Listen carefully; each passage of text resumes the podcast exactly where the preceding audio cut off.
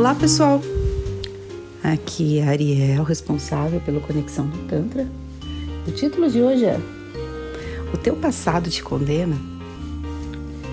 Quando falamos de passado, pode remeter muito a dois principais sentimentos: de culpa e também de vitimismo.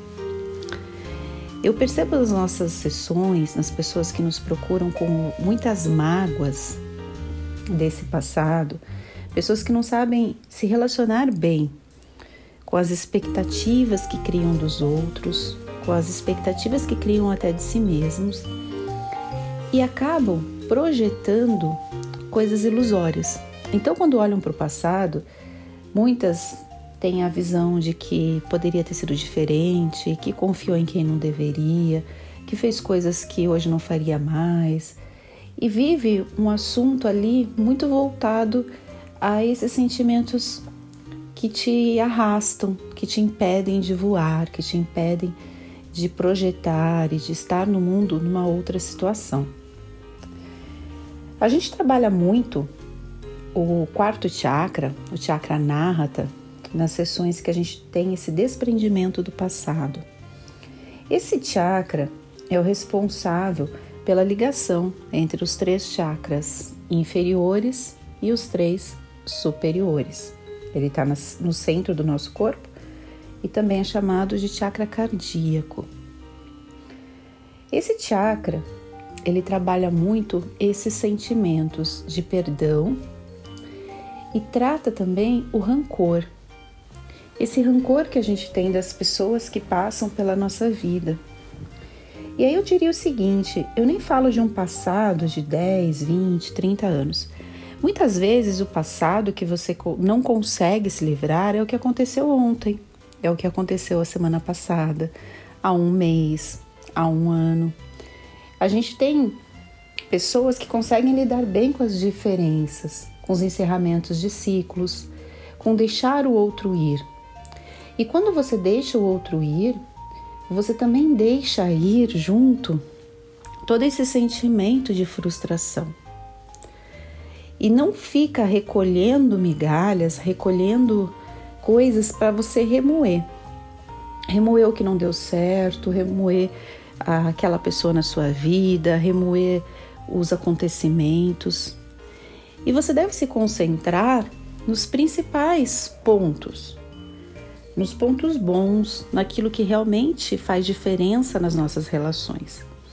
E se a gente analisar profundamente, a gente vai verificar esses pontos bons em boa parte das relações. Então, você colocar essa lupa para os defeitos e aquilo que não deu certo, você está condenando o seu presente e o seu futuro. Aí diria, o seu passado te condena. Porque você vai colocar aos seus esforços, mas ao mesmo tempo você vai ter em mente que não deu certo porque aquela pessoa lá de trás não colaborou, porque aquela pessoa está te stalkeando, porque aquela pessoa está te mandando energia negativa, aquela pessoa te inveja. E assim vai. E você vai se apegando a esses falsos é, essas falsas promessas de que aquilo te satisfaz, que aquilo realmente é cômodo para você, e esquece de viver, de projetar o seu presente, de projetar o, o seu futuro e trabalhar tudo de maneira muito mais íntegra, muito mais voltada a você e não ao outro. Então, hoje eu faria essa reflexão, pediria para você pensar quais são os pontos do seu passado que te condenam no sentido de que o que eu preciso deixar ir? O que eu já sofri demais? Eu não tenho mais que me apegar? O que eu tenho que de fato terminar? Porque às vezes a relação terminou e eu não estou só falando de relação amorosa, gente. Estou falando de relação profissional, relação de amizade, relação de uma parceria comercial, enfim. Às vezes a relação terminou, mas não terminou, porque no fundo, tanto você ou talvez até a outra pessoa, mas aí também não é de competência sua, você tem que focar em si. Ainda estão emanando energias uma para outra. Então aquela relação, na verdade, ela continua vigente, ela continua latente e sempre sendo nutrida de sentimentos e emoções que te atrapalham a seguir em frente. Então eu diria para você não fazer mais o seu passado te condenar. Tudo na vida é como você significa, qual o significado que você dá àquilo que aconteceu. Essa parte eu aprendi muito na hipnose clínica, onde a gente trabalhava esses aspectos de perdão, de auto-perdão, e mostrava para as pessoas que aquilo que elas achavam tão ruim, de repente tinha sido apenas um ponto de vista. Se elas ressignificassem aquelas memórias, ressignificassem aquela situação, as coisas mudavam de figura. Você conviveria com aquela lembrança de uma maneira mais tranquila, mais branda, sem ter essa emoção negativa.